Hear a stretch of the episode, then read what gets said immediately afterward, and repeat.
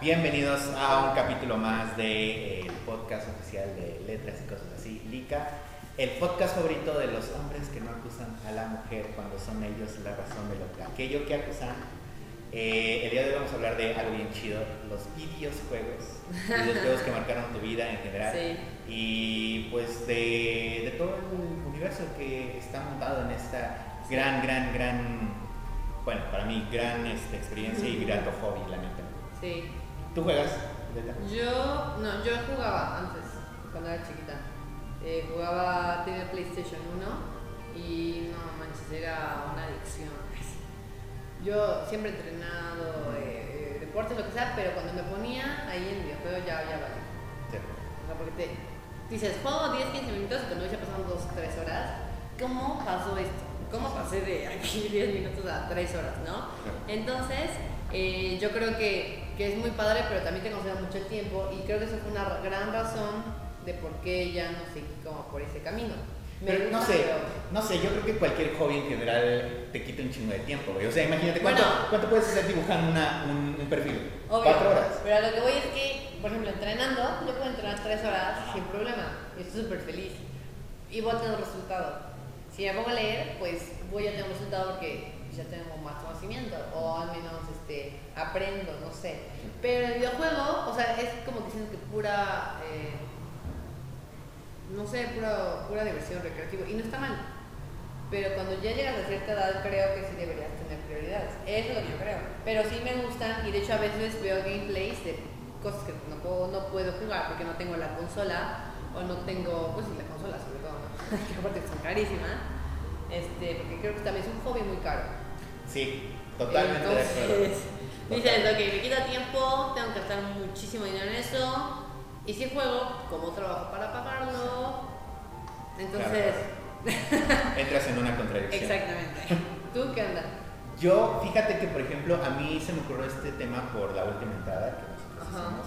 Ah, la entrada de nuestro último y animado colaborador, Sí, Víctor. eh, so- hizo una colaboración, un, un recorrido, ¿no? Una investigación sobre The Y es muy interesante. Es bien, bien chida esa, esa colaboración porque, ah, mira, yo la neta no juego The Witcher. De hecho, No, tengo The Witcher 1 y The Witcher 2 en mi cuenta de Steam, pero tengo una computadora bien cutre, por lo cual no puedo correrlos. Obviamente, sí. Aún así, he visto reseñas de un montón de canales, de Level Up, de 3GB, Ujú. de este el canal de Meristation, o Ujú. Meristation, eh, y me llama la atención, o sea, puedo, neta, he visto algunos gameplays, creo que ya es algo, una práctica común ver Sí. gameplays en Twitch, eh, para... Twitch, YouTube, o en depende, YouTube, depende porque de la claro, YouNow. eh, y sí me interesa ese desmadre, porque al fin y al cabo creo que a estas alturas el videojuego ya es algo que hace poco, no sé, no sé en qué, eh, en alguno de los documentales chidos de Netflix, hay un documental sobre juegos indies, creo que igual se llama Indie este desmadre, y te cuenta cómo cada una de las versiones o de las cosas que en estos momentos, a esas alturas tienen los videojuegos, es que justamente puedan representar muchas más cosas que solamente un medio de entretenimiento, ¿no? Claro. Por el rollo de la tecnología. Sí. Por ejemplo, había un juego, no me acuerdo ni el nombre, no me acuerdo nada, pero sé de qué se trataba el juego. Era de un güey que había pasado un chingo de tiempo desarrollando un propio juego. O sea, él hizo la canción, él hizo la programación, él hizo todo. Ujú. El juego solamente, bueno, una, el juego, eh, las personas menos avispadas, era sobre una persona que iba caminando, caminando, caminando, caminando, caminando, caminando, caminando, caminando. Y cada que iba caminando y su avatar iba envejeciendo, envejeciendo, envejeciendo, envejeciendo. Y el final del juego era la muerte. Claro. Los menos avispados solamente fueron en línea recta. Pero si tú encontrabas como los easter eggs de ese juego, era que si tú dabas direcciones eh, diferentes, se abría otra, otra, otro camino. Y entonces en ese segundo camino, eh, el mismo, la misma persona iba caminando, pero ahora con una pareja. Y si tú ibas y dabas otra vuelta, otro giro de tuerca, eh, ahora tenías un trabajo. ¿no? Y si tú, o sea, e- era, era una idea tan, tan simple, pero tan chida de cómo, eh, la- cómo se representaba la vida a través de los videojuegos. Una gran metáfora de la vida. O sea, realmente es lo que haces. Vas en línea recta, a menos que digas, todo chinga su madre y voy a hacer lo que quiero. Ajá, exacto. Y ahora voy a tener una pareja y ahora ya me cagaste, chica tu madre, me voy a. ya vas cambiando y un día te vas a morir. Ajá, y de hecho eh, estaba tan, tan bien instrumentado ese desmadre que era parte del videojuego, o sea, el videojugador hacía su propia historia. Pues Porque sí. repito, la- los, los más aburridos, los jugadores más, más aburridos, los que no se atrevían a experimentar, eh, yo creo que así en su vida como en un videojuego, eran los que terminaban, eran los que se sentían satisfechos con el juego. Así como se van a sentir insatisfechos con la vida. Bueno, ese- Claro. ese- esa era una No, idea. es una interpretación que Ajá. haciendo que yo comparto, yo no sé, y ahorita es la primera vez que escucho, pero yo creo que sí es así, o sea, y está bien padre eso. Y de hecho, los gameplays que yo llego a ver, o llegué a ver, son los que no se ven como. que no son de, de, "Ah, vamos a matar, como tipo Call of Duty o no sé, Sí. porque siento que eso es- como que no le veo gran cosa. No sé si alguna vez escuchaste el de Life is Strange. Si lo querías escuchar. Yo me de- el de Before the Storm, el primero que es Max la principal, el segundo que Chloe es la principal. Ajá. Chloe o Rachel, no me acuerdo. Y va a salir un último que es como cuando Chloe y Max estaban chiquitas. Pero yo creo que ahí, o sea, hacen muchas eh, reflexiones, metáforas, todo, de la vida y de muchos temas. Y yo creo que eso es lo que a mí me gusta, o sea, ese tipo de videojuegos me gustan. Claro. Como que me transmitan algo, me hagan sentir. Los que son de disparar, de ver quién mata más gente, lo- los que son como de táctica, los que son como de, inclusive de creación de tipo Minecraft o así, yo no siento que me estén transmitiendo gran cosa. O sea, me pueden distraer, pero no les saco algo. Claro. Y si yo no, en la vida en general, en mi vida, si yo no hago algo que me dé, me haga sentir, me haga sentir como pasión, lo dejo Claro. tarde o temprano. Entonces por eso es que yo no, es difícil que yo vea un videojuego y que más que lo quiera ya jugar, que ese me gustaría mucho jugarlo, pero pues por, por cuestiones que te digo de dinero, pues no. Ah, pero es Life is Strange, es, es un juego point and click, o sea, no necesitas una monstruo de computadora Sí, para jugarlo. Pero es que como juego mi computadora para el trabajo, digo, si la echo a perder por el videojuego ya valió. Métete- otra. No, no, no, no, eh, hazte tu cuenta en Steam, eh, es de por sí lo los de. Life is Strange, siempre en cada barata de invierno, cada barata de verano Ah, están bueno. en descuento. Bueno, o sea, bajan de los 100 pesos a los, a los 30 o los 40. Ah, bueno, bueno, entonces yo no sabía eso, a lo mejor ya. Sí, pero siempre son ese tipo de videojuegos, y ahorita no me acuerdo como que otros, así nombres, pero hay otros que tal vez todo el diseño es precioso y las y también lo que trae, tipo el que tú me contaste, así. O sea, parecen como muy planos, y tal vez en, en dos dimensiones, pero lo que te están diciendo es algo muy, muy cañón. Y esos son los que para mí valen mucho la pena. O tal vez no, por ejemplo, eh, ahorita el videojuego que más ha generado expectativa, bueno, Claro. que más me ha generado expectativa, es el que va a ser Hideo Kojima, el creador de Metal Gear Solid, Ajá. con Guillermo del Toro, con Norman Reedus. No manches, ¿de qué va a tratar? Es el pedo. Hace un año en, el- en el E3, Ajá. eh, que es una presentación como global de juegos- videojuegos, em, sacaron un, un trailer medio extraño en donde Norman Reedus despertaba Ah, desnudo y tenía un bebé y había lluvia que te envejecía, bueno, eso salió después, pero había- lluvia que te envejecía y gigantes que causaban explosiones nucleares y monstruos con tres patas invisibles y un chingo de cosas que pues es como clásico Hideo, pero. Eh, es un juego que genera un montón de expectativa porque Hideo de por sí está acostumbrado a contar cosas que pueden gustarte o no, porque por ejemplo Metal Gear Solid hay como clones, hay este, hay planes detrás de los planes, de los planes, de los planes, de los planes, eh, y te puede gustar o no lo que cuenta, ¿no? Pero al fin y al cabo creo que ese rollo de la ambición, ¿no? De contar algo más allá de- de- del asunto de la acción. puedes captar. Ajá, y ahorita teniendo la ayuda de, de Guillermo del Toro, ¿no? Que no sé si, no estoy seguro, pero creo que Guillermo del. Toro, eh, te, te recomiendo que veas el segundo tráiler porque ahí sale Guillermo del Toro como personaje del videojuego. Neta. Sí. Ok. Eh, él creo que también ayudó cuando quisieron revivir la saga de Silent Hill.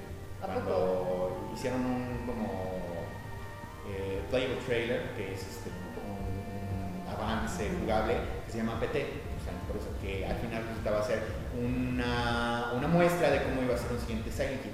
Ya después este, Konami pues, eh, le botó la canica y se dedicó solamente a hacer pachitos y canceló su proyecto. Despidió a, a Hideo Kojima y los de PlayStation lo volvieron a contratar. El chiste es que eh, desde ese entonces, eh, como que Guillermo del Toro ha siempre tratado de, de entrar del desmadre de los, de los videojuegos, ¿no? pues es que igual es contar una historia, o sea, todos los videojuegos te cuentan una historia de alguna manera, inclusive los de matanzas. Sí, sí. Tienes que Que llegar repente a una- otro. Exactamente, ¿no? Y que tenga jugo, pues sabes otro pedo, porque muchas veces son... eh, yo creo que sí tiene que un buen escritor atrás Ajá, claro. de las personas que hacen como todos los gráficos y esas cosas. Porque yo creo que si los gra- nada más los que diseñan y todo eso, escriben también la historia mm, y no saben bien lo que quieren decir o qué hacer, se nota en friega en el videojuego. Claro. Y entonces yo creo que ahí también ¿no? la escritora que estamos mencionando en el, en el programa anterior, es trabajo, que tenga una buena estructura, el comienzo, este clímax y final, o como quieras empezar, pero que tenga este, una eh, historia que valga la pena, Claro. ¿no? Sí, de hecho, a mí me, me, me llama la atención o me gustaría que hubiese también un William Faulkner de los videojuegos. No sé si sabrás esa anécdota que William Faulkner Sí. eh, ayudaba mucho a Hollywood. Ah, no todavía. Él se encargaba de muchos de los guiones de las películas o programas de Hollywood en, en ese, en ese Claro, entonces. claro. No, entonces creo que sí hace falta, o al menos creo que hace, eh, hace falta, no que haya, porque seguramente hay, Sí. sino que se les reconozca y que se les dé peso a ese, a ese desmadre, ¿no? Porque, por ejemplo, no sé en esos momentos quién fue el genio que creó eh, el guion de, de este, The Last of Us, que es uno de los juegos Ah, como bueno, The Last of cúspide de cúspide de cúspides, ¿no? Sí, yo creo que Last of Us es muy bueno. eh, tiene muchos, muchos este, giros que no te esperas. Está muy puede Juega con tus emociones, juega con tus emociones Sí, ¿no? está muy bueno. Y yo no lo jugué, pero nada de verlos, quedas como, no, sí, no, sí. Y, y lo que también creo que los videojuegos deben hacer, y creo que la mayoría lo hacen, llega a ese punto, o los que yo he visto, hace que tú empatices con el personaje principal Claro. y que no quieres que se muera, o sea, independientemente de que obvio se acabaría el juego, no quieres porque ya lo quieres, no quieres dejar de saber de su vida o qué le está pasando, ¿no? Sí. Y, es, y llegar a, a- a- a que el espectador cree ese lazo con el personaje es lo mismo que hace un escritor. Claro. Que tú no quieres que se acabe el libro o el cuento o no sé, este, lo que quieras que estés leyendo porque no quieres despegarte del personaje. Claro. Entonces es lo mismo con el videojuego, creo. Que, que- que creo que tiene más, eh, más chance o tiene como otro rollo, porque al fin y al cabo un videojuego se crea para interactuar. Ah, claro. O sea, independiente, por ejemplo, un, un protagonista en una película o en una novela es el protagonista, o sea, tú puedes encar- tratar de encarnarlo, ser lo más, simpático, los- lo más simpático posible, pero es el protagonista, es su historia, él, él decide qué hacer o qué no hacer. ¿no? Ya depende, claro, del videojuego, pero al fin y al Sí. cabo, tú encarnas, tú realmente encarnas a un protagonista cuando juegas con él, ¿no? Cuando juegas a ser él, ¿no? Entonces Sí, creo que y es- más ajá. como videojuegos como Life is Strange que tú, según tus decisiones, de Por tú ejemplo, como ajá, persona, claro. pues van este, moviéndote a, a lo que va, puede pasar. Sí. Apenas salía uno bueno, apenas, hace como unos que tres o cuatro meses, que igual era de decisiones, pero era de como de policías. No me acuerdo el nombre, la verdad. Es muy corto, se ve que se juega en dos, tres horas. Y también era decisiones que era una, era un asesino serial eh, y eh, los policías, y tú eres la- una policía principal primero, y tú ya decidas cómo irte moviendo, y ya dependen, dependiendo de cómo tú decidas, era si lo atrapabas o no, o si lo atrapabas y todo salía bien, o no lo atrapabas, o, o todo, pero por tus decisiones. ¿No es la que hizo Ellen Page, que se llamaba este, eh, eh, Two Souls, no sé qué, que, que, que justamente digitalizaron su rostro? No sé, pero estaba súper padre, o sea, todos los gráficos estaban geniales. De verdad que la cara, todos los, los rasgos de las personas estaban bien detallados y, y todo, pero no me acuerdo. Ah, me acabo de acordar de uno que también vale mucho la pena, que tengo chingos de ganas de jugarlo, pero pues mi computadora pues, está bien, bien, bien de la verga. Eh, se llama este, Senua, eh, eh, creo que es The New o The Old Sacrifice. Es una historia en donde tratan realmente de recrear una persona con psicosis. O sea, tú encarnas una persona con psicosis. ¿no? Y entonces, de hecho, recibió un premio hace poco en una de, los, una de las tantas este, awards que hacen de Claro. videojuegos. Eh, como mejor, creo que eh, al ingeniero de sonido y al de trama o al, de- o al de guion. Porque en serio, ese videojuego entró en la categoría de semi-independiente porque era de un gran estudio, pero el equipo que lo hizo Era rondaba entre los 20 y 25 personas, ¿no? Ah, Pero fue un juego tan bien hecho que neta, eh, de hecho, una de las leyendas al principio dice que este juego es con una representación fiel y respetuosa de todos los trastornos que hay en torno a la psicosis. Y muchas de las mecánicas que hay de ese videojuego van, van con eso. Por ejemplo, eh, una de las, una de las, este, de las mecánicas para descubrir Sí. puertas secretas y para seguir continuando es encontrar figuras geométricas en el ambiente, que es uno de los síntomas de cualquier este, psicótico, ¿no? encontrar Claro. geometría en el ambiente. ¿no? Eh, las voces que siempre eh, intentan luchar con, con el protagonista, ¿no? que les dice qué hacer, cómo hacer, qué, cómo actuar qué- y qué no hacer, que también están presentes. ¿no? Eh, la mecánica misma del juego, cuando tú mueres, mueres cierto límite de veces. O sea, en, en- en ese videojuego puedes morir cierto límite de veces y cuando pasas ese límite eh, hay una escena, una escena final en la cual eh, a la protagonista eh, lo la va consumiendo la oscuridad hasta que tienes que volver a empezar el juego desde el principio. Era muy ¿no? padre. Entonces, ese tipo de juegos Mira, te digo, ese ajá, está padre porque pues tiene un trasfondo y eso es lo que me gusta, que no te quedes como que vacío. O sea, te llegué, maté 100 mil personas y ya soy una chingona por eso y ya. No, sino que toda esa, esa parte y lleva el trabajo. Y yo insisto con eso, hay que valorar el trabajo de las personas y así como queremos que nos den valor en nuestro trabajo, también valorar a las personas. Y todo eso es una investigación también. El que hizo, eso- el que hizo la historia y todo tuvo que investigar sí. y tuvo que ponerse a escribir con base en eso y hacer que las demás personas o, o llegaran a acuerdo para que se viera como querían, Sí. todo, ¿no? Entonces yo creo que, que, que cuando ves cosas así tan bien hechas, se valoran y aunque ni siquiera sea tu, tu, no sé, tu tipo de videojuegos, lo puedes apreciar. Claro, sí. La primera vez que yo aprecié un videojuego de esta manera fue en el PlayStation 2 con Ajá. Silent Hill 2. Para mí sigue siendo uno de los juegos que neta, genuinamente me ha provocado miedo. Este, sí, porque Silent Hill 2 es una historia que... Nunca terminé 1, de hecho. Nunca terminé 1. El Silent Hill 2 es- una historia que la puedes... eh, la puedes tomar de muchas maneras, que creo es una de las cosas que hace artístico un juego, ¿no? Tomar de diferentes maneras una cosa, una Claro. interpretación. Claro. Eh, puede ser un una simple historia de fantasmas o puede ser algo más como intenso entrando a lo, a psicológico, Claro. sí, este, psiquiátrico, ¿no? Entonces, básicamente el argumento es un güey recibe una carta de su esposa que murió hace dos años que los conoce a mí. Y pues el güey, desesperado por volver a encontrarse con ella, va y pues sale todo este, todo, ajá, toda esta, toda esta mugre de Silent Hill, ¿no? Los monstruos y todo esto. Sí. demás. Que también los monstruos, ¿no? Que, que Sí. son representaciones de un chingo de mamadas. Sí, exacto. Si tú haces un análisis, eso tiene muchísimo, donde es mucha tela donde Claro. cortar, muchísima. De hecho, de ahí salieron las, las enfermeras sexys que se hicieron famosas ¿Ah, sí? en la película. ¿Por qué? Porque justamente uno de los, eh, de los de las cosas reprimidas de James es su sexualidad, al no poder eh, estar con otras mujeres Por por, su esposa que estaba enferma. ¿no? Entonces, ese tipo de cosas es como wow. sí, claro, o sea, y que todos tenemos los fantasmas que nos persiguen y que también. No dejamos que nos permitan vivir. Exacto. ¿no? Sí, hay en ese mismo juego eh, hay como escenas en ese entonces muy fuertes en donde un verdugo de ahí también salió cabeza piramidal. Ah, sí, claro, sí, claro, que me imagino. Un verdugo se encuentra este, violando monstruos, ¿no? O sea, por esa misma este, desmadre de, de- de James y de esa clara misoginia que tenía en contra de, provocada por su mujer en contra de todo el resto de Sí, no está muy cañón. Está ¿no? muy cañón. Una que, que de hecho son tres, tres historias. La historia de ese güey, una historia de una, una mujer joven que se llama Ángela y otra mujer que se llama Eddie. Eddie se supone que escapa del pueblo, ¿por qué? Porque mata, mata a un perro. Mata a un perro porque lo, lo desespera después de que todas las personas se burlan de él por su por su aspecto. Entonces mata a un perro y se va, se, se va este, corriendo. Y Ángela eh, intenta buscar a su madre una vez, eh, luego, luego de que mata a su padre por, este, por llegar al- a, la tolerancia máxima de, de, de haber sido abusada por años por él.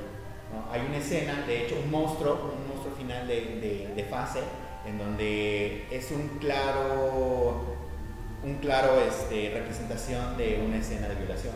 ¿no? Es un monstruo que es una cama con dos personas este, encapuchadas en una cobija.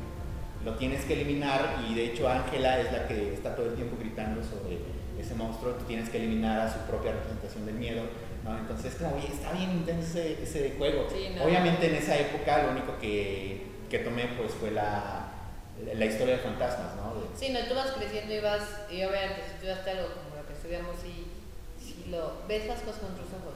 claro, O sea, de repente yo veo películas y yo digo, ah, eso está bien padre, entonces solamente era tal cosa, ¿no? Y yo así de, no, está representando muchísimas otras cosas que, que no sé por qué no ven ahí. Ujú. Pues porque no, no están acostumbrados y de hecho cuando tienes tipo teoría literaria, cosas así, sí. ya no vuelves a ver una película eso tan fácilmente. Te lo arruina un poco. Sí, te arregla un poco, pero te- también te da muchísimo de, de poder entender cosas que eh, pues la gente usualmente no nota Claro. y que también es trabajo de las personas que hacen la película, que escriben un libro, aparte les puedo recomendar, que todo, eh, y yo creo que exprimes muchísimo más todo lo que puedes este, sacar de, en este caso, un videojuego, ¿no? Sí, ahor- ahorita me acordé el de Resident Evil, el que apenas sacaron, ¿Siete? el, ajá, creo que sí, ¿El de el de la familia, el el de la Los familia, Bakers. los Bakers, no manches. Bueno, yo nada más vi el gameplay, está genial y hay muchísimas, muchos simbolismos también que están muy buenos. Y, y, o sea, ¿por qué a la mujer la ponen como con esa cierta figura a la, a la, madre? Los Baker que es mala, este, ciertos elementos que son simbolismos. qué padre que hagan eso y no solamente encuentra la llave y ya. En no sé qué, eh, eso me gusta mucho. O sea, que una familia, esa familia que obviamente, tanto símbolos tan, tan pequeños como, no sé, la familia que está en decadencia, toda su casa está decadente, sucia, comida podrida, este, desde su ropa, todo eso, todos esos pequeños detalles que se cuidaron en el videojuego, yo creo que es un trabajo muy exhaustivo de estar ahí y de querer poner esos símbolos ahí como por ahí, cositas Claro. así, ¿no? Aunque yo creo que ahí no tiene que ver mucho, mucho Ah, el rollo de la profundidad, es más No. intertextualidad. Claro, claro. Sí, no, hay muchísimo Y también es otro, tema Sí. grande que ya lo hemos hablado en los textos, este, artículos en LICA. Un este, colaborador, eh, Josué, y yo escribimos, creo que tú también, ¿no? Intertextual, tú no, entonces vamos a Josué y creo que yo también. Intertextualidad, que es en todo. O sea, obviamente eh, no se encuentra más en un texto, puedes encontrar más fácilmente, pero claro que está en el cine, claro que está en los videojuegos, claro que está en las canciones, en todo el arte hay intertextualidad. Para poner un ejemplo más simple, el megalómano del cine Tarantino. Tarantino es intertextualidad hecha a película. Claro. Sí, sí, sí, tú dices, eso es de tal cosa y dices no sé qué, y, y es padre encontrar eh, de dónde viene, Sí. pero no solamente encontrarlo, sino por qué se retoma, por qué el autor retoma eso. Y en la literatura, pues hay muchísimo de danza. Pero sí, con Resident Evil 7 es más Sí, intertextualidad. Yo creo que sí, y, pero también son esos símbolos que también puedes eh, eh, analizar y hay muchísimas cosas así. claro. Hay una, hay una, no me acuerdo, voy a pensarla bien, pero hay una metáfora bien bonita que se hace y también como parte de intertextualidad en, en Life is Strange. La voy a buscar y, la voy a, luego hablamos de ese tema, porque sí, yo dije, no, lo, lo noté por ahí, pero creo que sí, eh, es, es un tema que, que emociona y que aunque no son libros, son videojuegos, yo creo que, que está, muy, está muy padre. Y se pueden fusionar, eh, regresa- retornando un poquito al videojuego que está haciendo Guillermo del Toro y. Hideo Kojima. eh, el primer trailer que presentaron, Sí. lo presentaron al principio con una cita de William Blake, Ay, qué padre. que es como, aguanta, güey. Sí, no, no, y aparte, cuando tú dices un autor, también lleva como todo, eh, carrera todo el paradigma, claro, claro. Entonces tú dices William Blake y luego luego, ok, bueno, si tienes el conocimiento, ah, pues entonces los románticos, exactamente siglo XIX, todo lo que conlleva el romanticismo, que no es amor, que no es nada de eso, que ya ha tomado ese significado en nuestros días, pero no tiene nada que ver con eso, luego hablamos de ese tema. Pero lo que voy es que cuando tú dices, por ejemplo, un autor así, William Blake, tú ya te predispones con tu paradigma que tienes de qué puedes esperar. Sí. Y lo hacen a propósito, porque te van haciendo un camino, te van guiando con- hasta con citas, con cositas así, para que tú vayas viendo lo que ellos quieran que veas, ¿no? Y ya después de jugar yo creo que ya encuentras nuevas cosas ya pues, desde afuera, ¿no? Sí, sí, Pero eso está también muy padre. Bueno, ese ha sido el tema de hoy. Vamos a las recomendaciones. Bueno, la recomendación. Solo ¿Qué tengo una recomendación. Es este libro de Guillermo Fadanelli, Plegarias de un inquilino. Lo compré. Falanelli. Fadanelli con D. Ok. Fadanelli. Ah. Eh, es un escritor que, que yo, yo leí bastante en la universidad. Claro. con eh, Más alemán que Hitler, eh, y ahorita me acuerdo otras dos, no- dos novelas suyas, y es muy crudo, es muy explícito, pero también eh, te cuenta historias muy, muy chidas, y sobre todo de México, viviendo en México. Entonces, alguien que es mexicano lo puede entender muy fácilmente, decir sí a juego, o qué poca madre, o, o se- ponerse en los zapatos, ¿no? Entonces yo creo que es un, es un autor que, que vale la pena leer. Eh, se encuentra más, más que nada en, como en ediciones Calerina, ya hay nuevas que la han tratado de editar, pero yo creo que vale la pena, es muy digerible, a pesar de eso es muy digerible, más que nada en cuentos, son Ok. rápidos de leer y se los recomiendo mucho, búsquenlo. Claro, bueno, eh, no me hace, bueno, no queda más que recordarles, síganos en nuestras redes sociales. Letras y cosas así es bien fácil de recordar en Instagram, en Twitter y en Facebook. Visiten nuestra página en letrasycosasasí.com y si tienen textos eh, chidos o ideas chidas o locas como estas, compártanla en el correo eh, letrasycosasasí.hotmail.com y nosotros ahí nos ponemos en contacto y eh, para integrarlos lo más pronto posible a esta familia disfuncional pero bien bonita. Eh, Claro. Bien, eso ha sido todo. Gracias, por vernos. Hasta luego.